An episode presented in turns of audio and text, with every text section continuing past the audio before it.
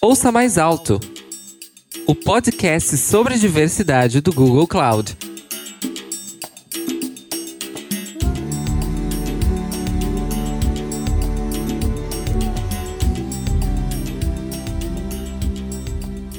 Olá, sejam bem-vindas, bem-vindos e bem-vindes a mais um episódio do Ouça Mais Alto, o podcast do Google Cloud sobre diversidade. Meu nome é Melina Lopes, mas todo mundo me chama de Melu. Hoje vamos continuar conversando com a Flá Garcia, a Flávia.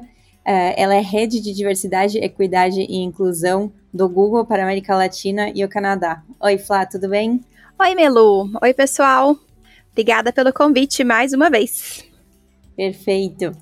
Então, é, a gente já falou aqui sobre como a etapa de contratação é muito importante e como ela é a porta de entrada da empresa em um processo em que a diversidade precisa ser levada em consideração. Mas e depois da contratação? Como vai ser essa experiência da pessoa que foi contratada? Essas são questões bem comuns que especialistas de RH e diversidade se perguntam bastante. Existe até um nome para isso: retenção. A retenção de talento, uma vez que ele entra e é parte da nossa empresa. Flá, por mais de que essa seja uma expressão bem comum no meio corporativo, alguns de nossos ouvintes poderiam não conhecer. Então eu queria que você contasse um pouquinho, afinal, o que, que é retenção e o que, que significa para a gente. Legal, Melu. Sim, retenção é uma das métricas muito importantes dentro desse mundo de diversidade. Então, a gente, quais são os esforços que a gente tem feito para realmente todos os colaboradores, independente da sua intersecção de raça e gênero, fiquem e possam prosperar naquele ambiente, nesse ambiente corporativo que a gente está falando aqui. Então, de, desde a entrada, né, a gente falou já sobre programa de atração, quais são os esforços que a gente tem que fazer para atrair e a, contratar pessoas que são de grupos historicamente subrepresentados, mas a gente sabe que também, né, tem muitas métricas, muitos estudos falando sobre isso, que pessoas de grupos historicamente subrepresentados têm uma chance menor de ficar na empresa. Então, a gente vai pensar em retenção no mundo de diversidade, quais são os esforços que a gente vai fazer. Muitas vezes está pensando, né, é, targeting, focando a experiência das, de pessoas de grupos subrepresentados para aumentar a chance delas ficarem com a gente por mais tempo. Então, a retenção seria toda a estratégia que a gente tem para manter as pessoas que são desses grupos historicamente subrepresentados com a gente o máximo de tempo possível, né, mantendo que elas sejam bem-sucedidas ou tão bem-sucedidas quanto qualquer outro grupo que esteja dentro do Google, no caso aqui que a gente está falando. Muito bom, Flá. E uma coisa também sobre falar em retenção não é algo exclusivo do Google ou do setor de tecnologia. Essa é uma discussão importante para todo o meio corporativo e por isso que a gente quis trazer hoje no nosso episódio. O assunto, inclusive, é tema de vários estudos. Um deles é, é o The Economic Impact of Closing the Racial Wealth Gap, o impacto econômico de eliminar a brecha racial, feito pela consultoria norte-americana McKinsey. Os dados que eles analisaram revelaram que pessoas negras experimentam uma rotatividade maior nas posições do que seus pares brancos. Eles também tiveram taxas mais baixas de progresso profissional, menor remuneração e mais vulnerabilidade. Esses são sinais claros que todo o ecossistema empresarial ainda tem muito a desenvolver quando falamos de retenção de colaboradores de grupos subrepresentados, né? Então, Flá, esse estudo da McKinsey englobou todo o mercado norte-americano, mas tem muitas empresas que já estão fazendo levantamentos do tipo dentro dos próprios corredores, né? Então, Flá, eu queria falar um pouquinho sobre dados que a gente sabe que são super importantes e falar sobre quais são os fatores que são mais importantes para entendermos se comunidades marginalizadas estão tendo o mesmo senso de pertencimento que os grupos que estão sobre-representados numa empresa. Você conta pra gente? Claro, Melo, eu acho que tem a primeira métrica, né? Por isso que a métrica de retenção é tão importante, né? É, essa medida que a gente está vendo, a taxa de rotatividade ser diferente de acordo com a intersecção de raça e gênero, já é uma indicação para a gente de que tem alguma coisa na experiência desses grupos que aumenta a chance desse grupo sair. Então, acho que o primeiro pedaço muito importante é entender quais são esses sinais que podem estar tá indicando alguma coisa mais profunda. É quase como a gente estivesse entendendo a taxa de saída, a rotatividade, como um sintoma né, do que está acontecendo na cultura dessa organização. Né? Além dessa métrica, que é quase uma métrica de sintoma, quando a gente vai pensar né, nessas camadas mais profundas da nossa cultura, a gente poderia pensar. É, a gente pode perguntar. Eu acho que a primeira coisa que me veio à cabeça é essa: a gente pergunta. A gente vai lá para as pessoas na nossa pesquisa de clima, a gente vai entender. Você se sente incluído aqui? Você sente que você consegue é, prosperar, desenvolver sua carreira, ter acesso às oportunidades que você precisa para se desenvolver profissionalmente aqui? Você quer ficar aqui no longo prazo? São perguntas muito tradicionais de pesquisas de clima, acho que não é nada muito diferente do que a gente perguntaria numa pesquisa de clima, mas acho que o grande, é, os maiores insights vão vir quando a gente conseguir dividir esses resultados por raça e por gênero, por qualquer outra intersecção que a gente estiver pesquisando na nossa organização. Então, a gente conseguiria observar, por exemplo, dessas mesmas perguntas, qual é a diferença de experiência que poderia ter um grupo super representado versus um grupo que é historicamente subrepresentado. E aí a gente poderia entender o tamanho desse gap vai ser um pouco do nosso o, o target que a gente vai ter, né? Fechar esse gap conseguir paridade nessas perguntas vai ser uma das grandes questões do sentimento de inclusão. Então, retenção, na verdade, é muito relacionado com aquele conceito de inclusão, né? Que a gente falou na nossa primeira conversa. Então, se diversidade é chamar para festa, que seria uma métrica de representação, inclusão é chamar para dançar, né? E aí a gente vai medir isso, é a pessoa está se sentindo bem o suficiente para dançar, para ser quem ela é, e aí ela vai ficar naquela empresa, ficar naquele ambiente.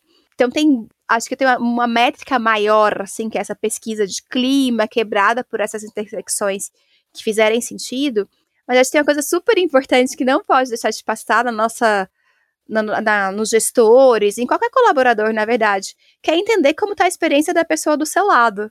Então, a gente fala muito sobre métricas muito importantes, né? É, pensar em pesquisa de clima, coisas muito amplas, mas tem uma coisa mais simples, que é você simplesmente sentar com a pessoa e ver como ela tá, né? Como está sendo a experiência para ela.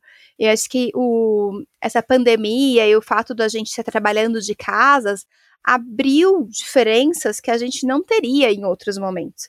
E eu, né, particularmente, eu vi é, times que lidaram com isso de uma maneira melhor, porque eles puderam falar das dificuldades que elas estavam tendo. É, a minha dificuldade, como sendo uma mulher, eu sou mãe, minhas crianças são pequenas, né?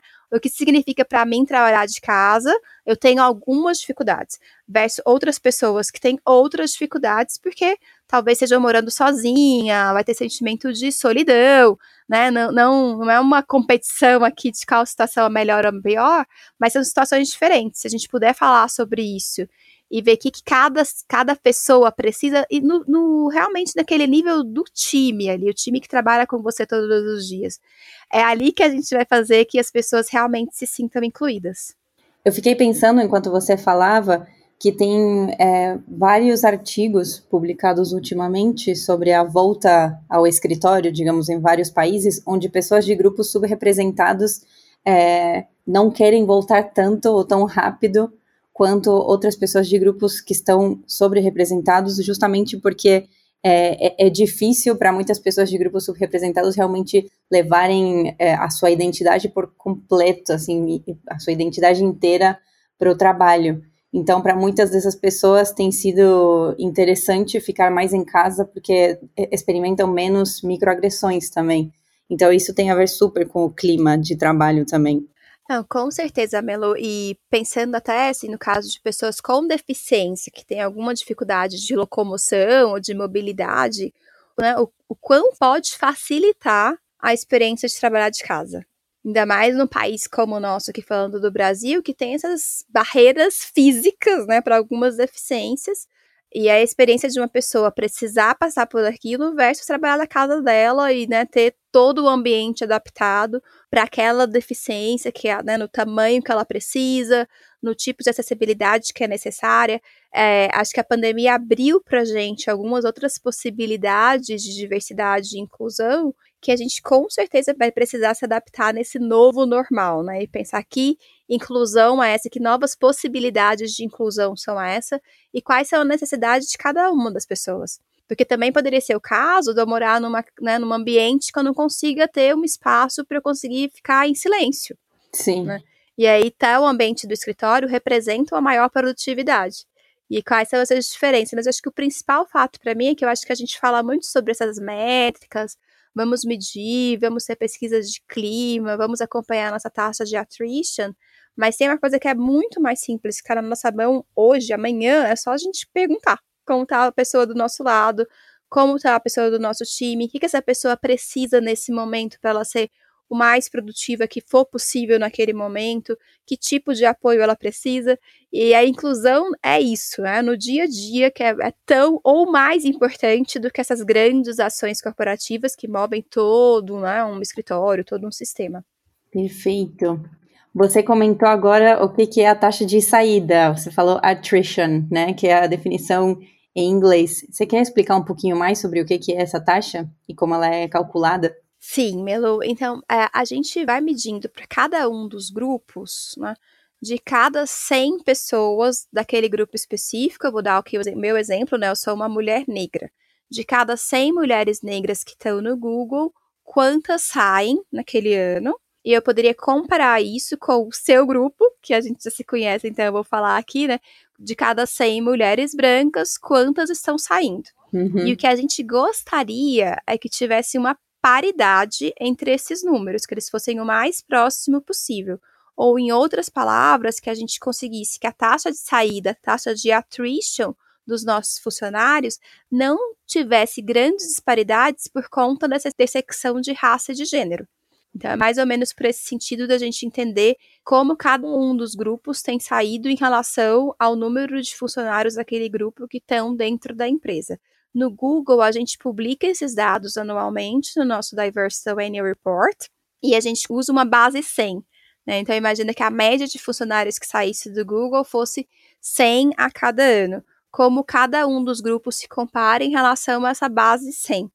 E a gente vai entendendo quais são os grupos que parecem que né, tem, parecem não, né, que estão saindo mais do que a média geral e que isso pode ser um indicador né, de sentimentos de inclusão. Totalmente. E também, eu acho que o mais importante também é o primeiro passo, que é saber que esses grupos realmente estão saindo a taxas mais altas do que outros grupos que têm maior representatividade, especialmente aqui no mercado de tecnologia, porque é o que a gente sabe através do nosso próprio é, relatório de, de diversidade anual, então, o primeiro passo é entender realmente como esses grupos sim têm é, uma experiência diferente. O Google implementou faz dois anos a criação de um time de retenção para pessoas de grupos subrepresentados que estão considerando deixar o Google ou a área de tecnologia. Flá, quer nos contar um pouquinho mais sobre qual que foi a estratégia por trás da criação deste time? Sim. Em primeiro lugar, é perceber essas disparidades, né? E entender que existe um padrão não existe um padrão de grupos subrepresentados saindo a uma taxa diferente, a uma taxa maior do que outros grupos. E a gente foi observando isso ao longo dos anos e a gente entendeu que ter um apoio individual para alguns indivíduos né, desses grupos subrepresentados pode fazer muita diferença. Então, esse grupo, né, essa, essa área de retenção, eles trabalham com cada uma das pessoas que estão pensando em deixar o Google, e vão fazendo um trabalho realmente de apoio de allyship, é um apoio para entender quais são os recursos, né? Muitas vezes a pessoa que está num time não consegue entender quais são todos os recursos que o Google pode oferecer naquela situação. É, pode ser é, um apoio com o próprio gerente daquela pessoa, ou pode ser um apoio de é, habilidades. As pessoas entram numa área, é, mas na verdade ela tem mais perfil para uma outra área. Qual que é esse processo de mudança de áreas, por exemplo? Então, essa pessoa é quase um coach durante aquele período que vai acompanhar dentro do Google, pensando nas possibilidades que o Google oferece, né? Essa empresa gigantesca que a gente trabalha, quais são as possibilidades que uma pessoa pode ter. Então, antes dela sair, vamos experimentar outras possibilidades. E esse consultor, né, o nome dele é, são consultores de retenção. Eles realmente vão trabalhando, criando esse, em inglês fala advocacy, né? Fazendo esse trabalho de apoio, esse trabalho de acompanhamento daquele caso até a decisão que a pessoa tiver. Né? E mesmo que a pessoa decidir sair do Google, acho importante falar que ela vai sair com esse apoio, né? Que é um apoio de entender que todas as opções que ela gostaria de explorar foram exploradas e que né, a decisão está sendo bem tomada, não foi uma decisão tomada em nenhuma crise, né, no momento de crise, que possa depois ter qualquer consequência para a própria pessoa. Então, é um apoio muito importante. A gente tem visto, eles têm bastante sucesso, né, do número de pessoas que abrem, né, uma requisição para serem acompanhadas, quantas decidem ficar, porque entendem essas tantas opções que são possíveis. É, e eu queria muito reforçar isso, que às vezes a opção realmente tem uma um auxílio ali na conversa com o seu próprio time, com o seu próprio gerente. Né? Às vezes a pessoa fica no próprio time, no próprio gerente, mas consegue criar outros mecanismos de diálogo. É, e eu acho super legal desse time ter um, um, impacto, na verdade, que é esse de curto prazo, né? Bem individual, cada um dos casos, mas eles conseguem ver também uma figura maior do que está acontecendo. Então, uma parte super importante desse trabalho é esses consultores oferecerem para a gente né, dentro da área de diversidade, oferecerem para o RH como um todo, oferecer para a nossa liderança quais são esses padrões que têm acontecido. Eles conseguem perceber alguma coisa que parece indicar que, por exemplo, os nossos benefícios poderiam ser melhorados, ou então é, eles estão percebendo algum padrão ali que parece que os nossos gerentes poderiam ter algum tipo de treinamento específico. Então, também serve para a gente comer esses alertas, né, do que está acontecendo, porque eles vão acompanhando os casos individualmente e vão identificando esses padrões. Então, esse grupo nasceu porque a gente percebeu que tem alguns grupos é, de Googlers que saem a taxas diferentes dos outros.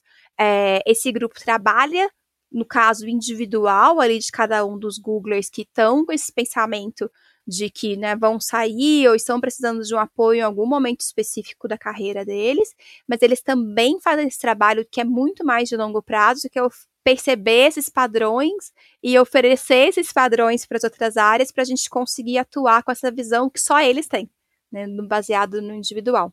E voltando também na nossa conversa do primeiro episódio do podcast, onde a gente definiu o que é diversidade, o que é equidade, o que é inclusão, eu gosto muito desse time porque realmente é um esforço de equidade, é realmente entendermos e reconhecermos que há grupos diferentes que experimentam o trabalho e a empresa de maneiras diferentes e como a gente pode dar esse suporte para esses grupos diferentes é, poderem também ter o mesmo sucesso estabilizar estas taxas de, de raça e de gênero que sabemos que estão mais impactadas e que e onde a experiência é diferente e tentar também endereçar essas feridas que sabemos que existem.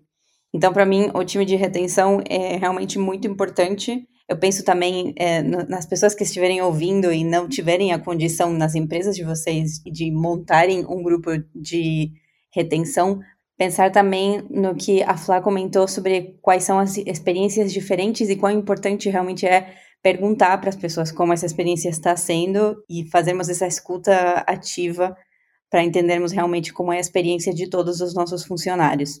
Sim, Melo, e quando perguntar, a gente tem que estar tá pronto para a resposta não ser que a gente está esperando, né? Sim. É, que às vezes vai vir uma, uma resposta que vai vir de um lugar, então também tem essa abertura né, ter essa vulnerabilidade, a gente poder falar sobre os nossos como a gente está naquele momento do que, que a gente precisa, né? Mas isso só vai acontecer se a outra pessoa estiver muito preparada para ouvir. Que não pode ser o gerente, pode ser o time, né? Pode ser esse grupo de retenção.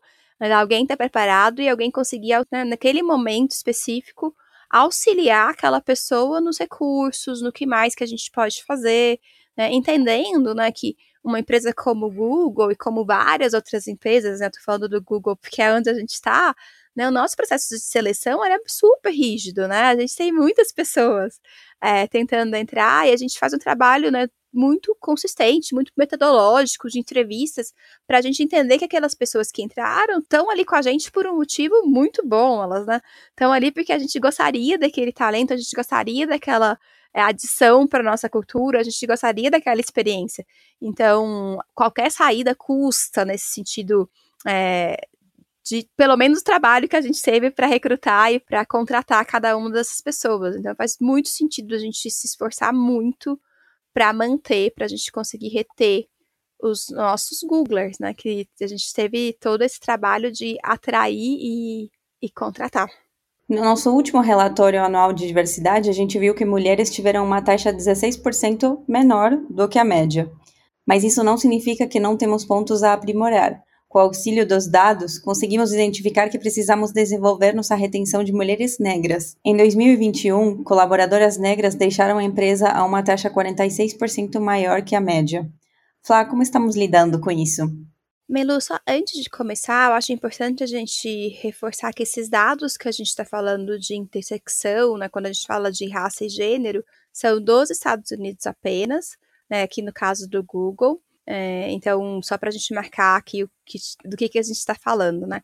E se eu não me engano, esse relato, o taxa de saídas de mulheres é em geral no mundo como um todo. Mas isso não descarta a nossa discussão, que é super importante. Eu queria muito reforçar, até antes de começar a responder, a importância de dados interseccionais. Então, se por um lado a gente tem uma saída menor de mulheres do que de homens, quando a gente olha especificamente esse grupo de mulheres negras, e a gente poderia olhar, por exemplo, mulheres indígenas, por exemplo, também, né? Não é, não é só para mulheres negras, a gente consegue perceber essas discrepâncias, né? Então, qual é a importância, como é importante a gente olhar os dados com um olhar interseccional? Não é só gênero, não é só raça, né? A gente precisa conseguir olhar esses dados de uma maneira interseccional mais granular para até fazer as ações que são necessárias. A gente poderia ter uma, uma leitura errada de que o Google está fazendo, né, tipo, de que a retenção de mulheres em geral é melhor do que os homens. E apesar do número estar tá indicando isso, uhum. quando a gente uhum. quebra, a gente consegue entender que tem algumas mulheres que estão ficando e alguns outros grupos de mulheres que estão saindo. E que isso também é um gap tão importante. Por isso também que é tão importante pensarmos em interseccionalidade, né? Como essas experiências isso. podem ser muito diferentes quando tem diferentes tipos de opressão se combinando. Sim, sim. Acho que é um. Para mim, a grande informação que a gente tem falado aqui, que a gente falou nessa última pergunta, é sobre isso. Né? Se a gente não tiver um olhar interseccional, a, a informação, a nossa conclusão vai ser errada né, no fato de menos mulheres terem saindo do que homens, nesse caso do Google está falando que algumas mulheres estão saindo muito, muito menos do que homens e algumas outras mulheres muito mais.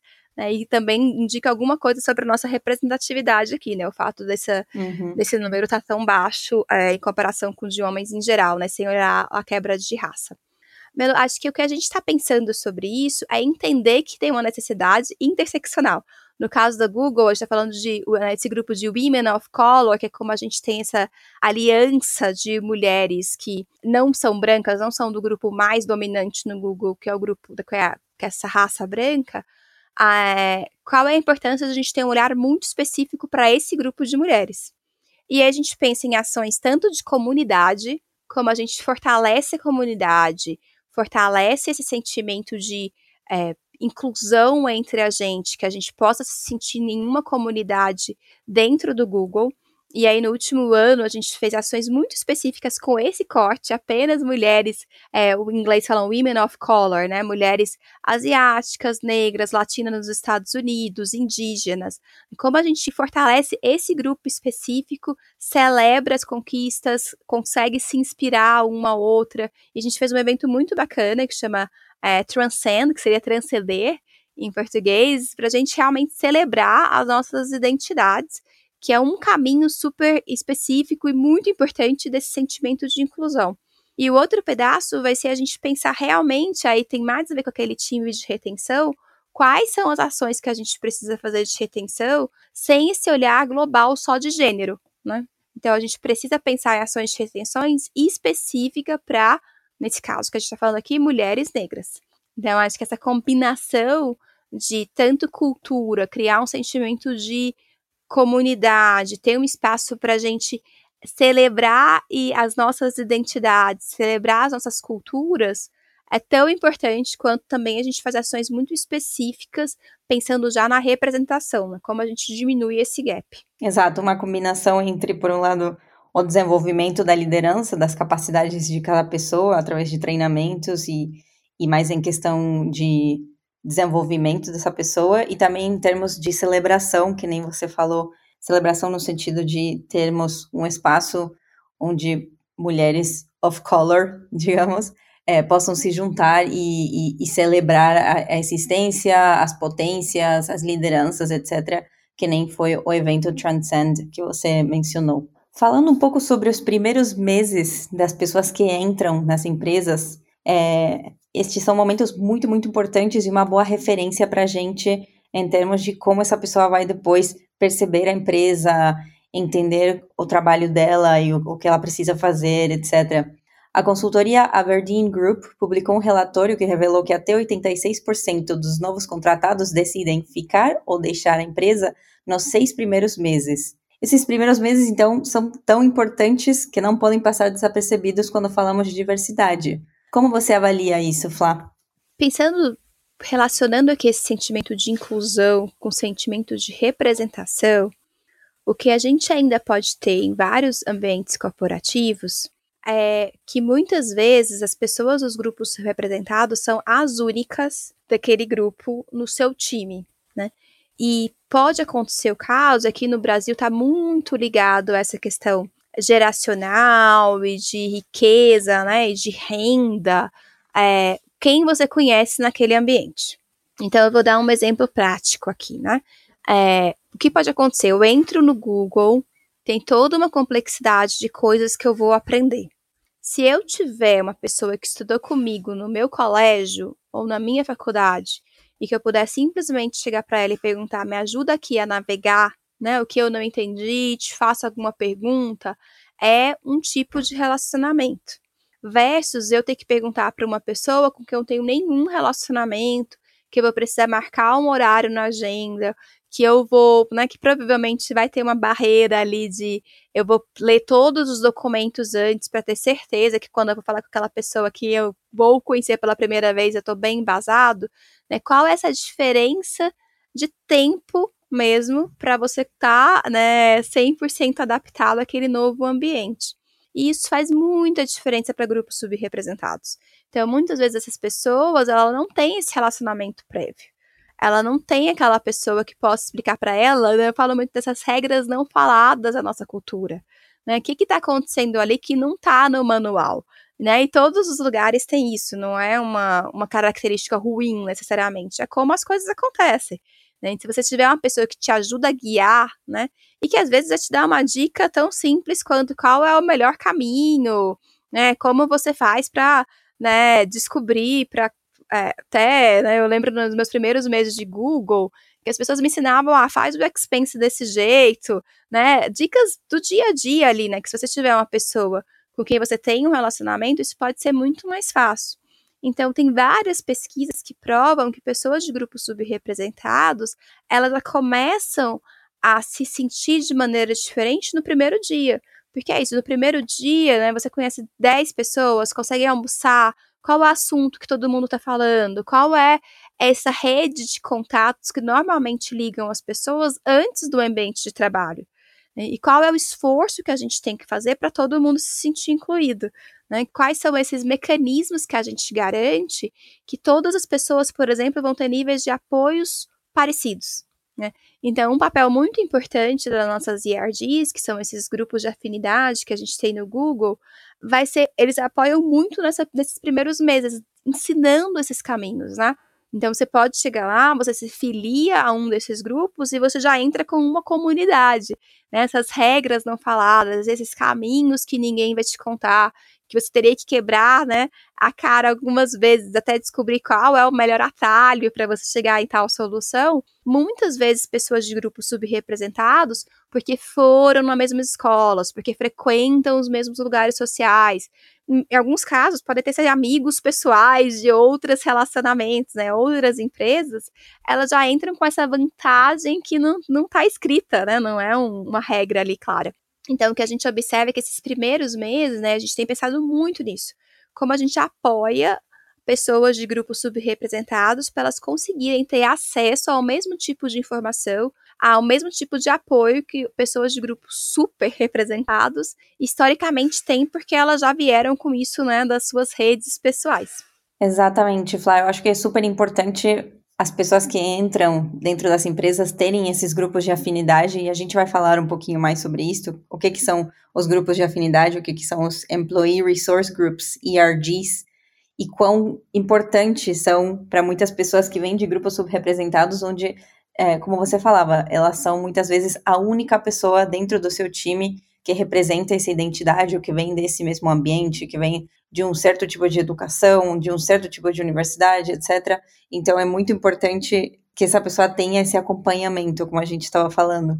E falando um pouco também sobre os primeiros meses dessa pessoa quando ela entra numa empresa, é, o Google tem tido uma abordagem que, desde 2020, incorporamos conteúdos de diversidade no nosso programa de orientação de novos colaboradores, que nós chamamos de Googlers, né? Que são os novos Googlers. Então, você pode contar um pouquinho para a gente sobre como foi essa experiência? É, o que a gente está fazendo, a gente está incorporando nos nossos treinamentos iniciais todos os nossos conceitos de diversidade.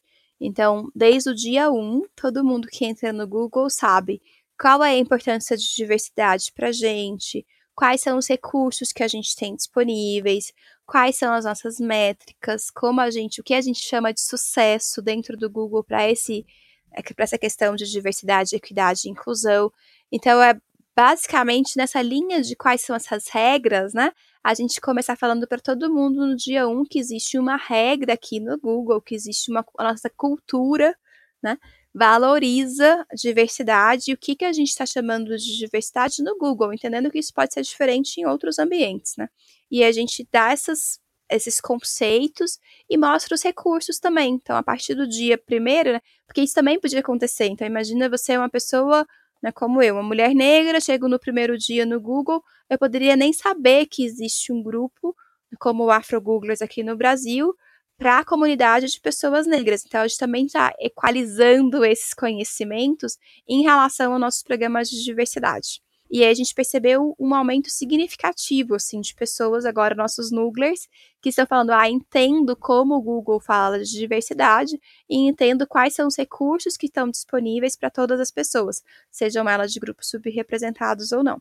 Excelente, realmente super importante pensarmos nos primeiros meses e, e quando a gente faz o onboarding das pessoas que entram novas para a empresa, né? A gente falou bastante sobre os nossos grupos de afinidade, as nossas ERGs, e não é sem motivos. Os grupos de afinidade têm um papel muito importante na forma que as empresas enxergam a diversidade, a equidade e a inclusão. E o assunto não tinha como não surgir quando falamos sobre a retenção. Flá, os grupos de afinidade podem ser uma forma da empresa de se conectar com as comunidades? Super, Melo. É, eu acho que eu já falei aqui, mas vale super a pena repetir é uma parte da nossa estratégia fortalecer esses grupos, criar espaços dentro do Google para a gente se conectar profissionalmente através das nossas identidades. Que tem uma parte, como a gente estava comentando, de celebração, mesmo de é, celebrar as nossas identidades, ter espaço para a gente falar sobre isso. Então, aqui no Brasil, a gente fala muito sobre o mês da consciência negra, a gente fala muito sobre o mês das mulheres, o mês do orgulho LGBTQIA+, a gente fala sobre semanas de acessibilidade, o mês da acessibilidade, né? a gente pensa em como celebrar mesmo essas comunidades, mas que é um pedaço, para mim, um pedaço muito importante dessas, desses grupos, é ter esse espaço para discutir o que foi importante para a comunidade, qual é, né, qual é o tema mais importante que eles que essas pessoas, né, que os nossos Googlers querem discutir e criar esse espaço dentro do Google para que isso aconteça. Mas tem um outro papel que aí, para mim, como né, rede de diversidade no Google, é super importante, que é ter a voz da comunidade no desenho das nossas ações. Então, por exemplo, a gente acabou de passar por um programa é, sobre capacitismo dentro das organizações. Né? A gente não pode falar sobre esse assunto sem ter pessoas da comunidade com deficiência dentro do Google com a gente à mesa. Né? E com a gente à mesa não é executando. Né? Nesse caso específico, quem estava executando era o próprio RH, né? um programa do RH que a gente gostaria de trazer para o nosso escritório. E a, então a comunidade estava ali para a gente auxiliando, ela estava sendo realmente uhum. um conselheiro, dando os nossos conselhos, é, como consultores, Melu, para gente, para gente entender se a gente estava realmente endereçando o que é mais importante para essa comunidade. Então, o que é mais importante para vocês agora? Ah, está dentro do processo de seleção, pode estar dentro do processo de avaliação de performance, pode estar no nosso alcance externo. Né? A gente gostaria quem a gente está tocando externamente. Então, essa é ter essa voz para gente que fale em primeira pessoa o que está acontecendo é muito importante. Então, todos os programas que a gente faz que esteja tocando alguma comunidade específica, a IRD está com a gente representando aquela comunidade desse lugar de consultoria, né? Não é, não é colocando peso para resolver a questão ali do grupo subrepresentado no grupo subrepresentado. Quem tem que se sentir responsável por essa solução é tanto a nossa liderança quanto o RH, né? Mas esse grupo está ali com a gente falando em primeira pessoa o que está realmente acontecendo e dando protagonismo para eles, né? O que vocês acham importante a gente discutir, o que vocês precisam que a gente apoie. Algumas dessas necessidades são dentro da própria comunidade. Né? A gente gostaria de ter espaço para discutir. Já aconteceu no caso do Google, um documentário sobre alguma questão de identidade específica. A gente convida aquele, as IRDs convidam o cineasta, tem um grupo de discussão sobre um assunto específico, super válido. Então pode ser, olha, a gente entende aqui que a gente está com a questão de progressão de carreira, que dentro da IRD a gente vai fazer alguns programas, mas a gente está endereçando essa necessidade para o RH. Então é muito, muito essencial.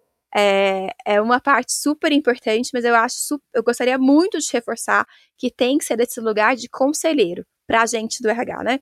Dentro do IRD vai ser o que eles acharem importante, mas para o RH e para a liderança é sempre no lugar de eu vou te oferecer o que eu estou vendo eu vou te aconselhar nos programas, mas quem vai executar os programas, quem é o dono do programa, quem tem que fazer o contrato, fazer a agenda, fazer o pagamento, não são eles.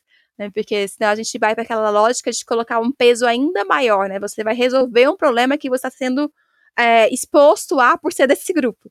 Então, é, essa lógica de o grupo subrepresentado também tem que resolver é muito cruel, né? Que você sofre duas vezes a pressão.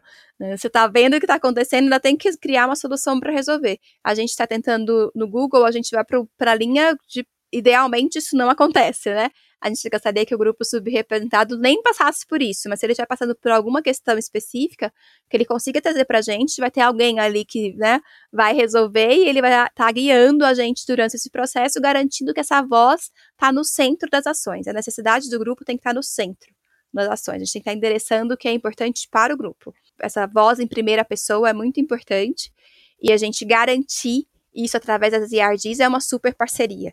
Né? Então, grande parte do meu tempo como head de diversidade e inclusão é realmente habilitando esses grupos para que eles possam ter o espaço deles, mas também os convidando para ser esses conselheiros das ações que eu preciso fazer, dados meus índices, dado a estratégia de RH, de diversidade do Google como um todo. É, são parceiros, não daria para pensar em diversidade se a gente ter esses grupos, e é um, é um dos grandes né? E aí, como uma pessoa de um grupo super representado, eu acho que eu já falei isso, né? Eu sou uma mulher negra, é, é muito importante para mim também ter esse espaço e com outras mulheres negras, com outras mulheres de todas as raças e também com outras pessoas negras, independente do gênero.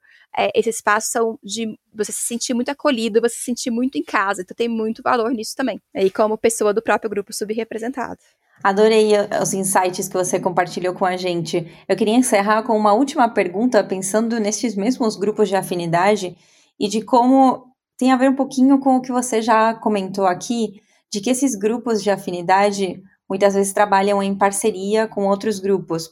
Mas pensando já dentro do grupo de afinidade, nas reuniões, nas iniciativas, estes grupos podem receber colaboradores de diversos perfis, mesmo que estes não pertençam ao grupo em questão. Quais são os benefícios e também quais são as considerações que precisamos ter ao receber essas pessoas nesses casos? Ah, Melo, eu, é super importante, né? Eu acho que também vai pouco para cada linha de que a gente não pode deixar todo o peso né, do que está acontecendo com o próprio grupo. Então, ter aliados é super importante. Né? Mas o aliado tem que ir nesse papel de aliado. Então, a gente fala muito no Google até sobre essa prática de, é, de ser aliado, né? uhum. né? Como a gente faz isso, né? É, para ir não ir naquele outro, né, o extremo do aliado seria o roubar o protagonismo do grupo específico, que em inglês a gente né, chama de saviorism, né, como se fosse lá e salvar o grupo. E não é sobre isso. Então, esse papel de aliado é muito ir no uhum. grupo, entender quais são as necessidades daquele grupo e se colocar a serviço daquele grupo. Muitas vezes, o que o grupo subrepresentado precisa é que pessoas do outro grupo se mobilizem. Então, quando eu falo de aliados, eu gosto de dar um exemplo é, que não tem a ver com o mundo corporativo, mas é, por exemplo, o voto de mulheres. Né? Quando a gente pensa lá nas mulheres sufragistas, quem organizou o movimento, quem organizou a demanda, quem sabia o que era necessário foram as mulheres. Mas isso só saiu porque um homem assinou a lei, porque a gente não tinha mulher naquela mesa.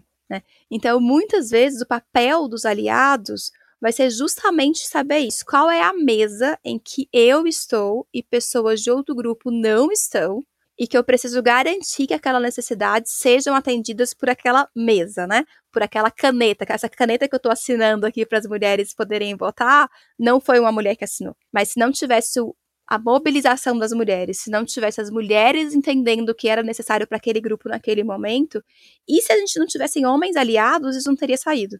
Eu acho importante o aliado se colocar nesse lugar de entender o que é mais importante para a comunidade e o que está no papel. Muitas vezes vai ser mobilizar o próprio uhum. grupo. Então a gente já vê muito isso, né? Homens né, se organizando entre eles por igualdade de gênero.